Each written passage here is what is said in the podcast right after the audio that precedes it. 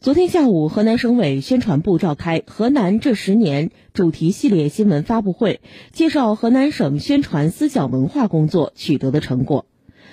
新时代这十年，河南由传统农业大省转变成为现代经济大省，由传统交通要道转变成为现代综合交通枢纽，由传统内陆省份转变成为内陆开放高地。以全国百分之一点七四的国土面积，创造了全国百分之五的生产总值；用全国十六分之一的耕地，生产了全国十分之一的粮食、四分之一的小麦，携手总量居全国第三位的七百一十八点六万农村贫困人口，和与全国人民一道圆梦小康。嵩山实验室、神农种业实验室、黄河实验室等八家省实验室挂牌运营，以省实验室为核心，优质高端创新资源协同形成的核心加基地加网络的创新格局，正在释放新动能，发展潜力无限。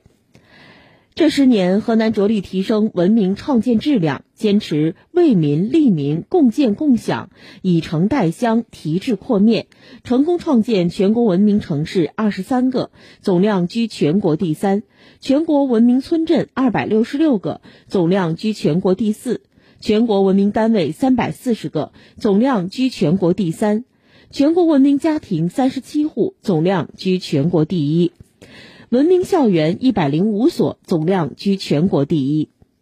在着力争做出彩河南人方面，邓州编外雷锋团李文祥、燕振昌、许帅、张玉滚、陈俊武被授予时代楷模的称号，二十四人当选全国道德模范，数量位居全国第一；一千一百二十六人入选中国好人榜，居全国第三。形成独特的河南好人现象，以凡人善举点亮道德灯塔。这十年，河南聚焦建设文化强省，以实施文旅文创融合战略发展为总抓手，以行走河南、读懂中国为牵引，讲好黄河故事。在增强文化自信方面，习近平总书记向仰韶文化发现暨中国现代考古学诞生一百周年纪念大会。致信祝贺，百年百大考古发现入选十四项，全国十大考古新发现入选五十项，数量居全国首位。大运河丝绸之路河南段和二十四节气太极拳成功申遗，新文化工程稳步推进。同时，河南还做强文化产业。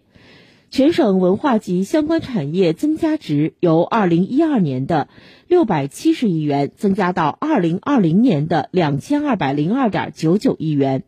占同期 GDP 比重由百分之二点二六提高到百分之四点零六，文化产业正在成为经济增长的新动能。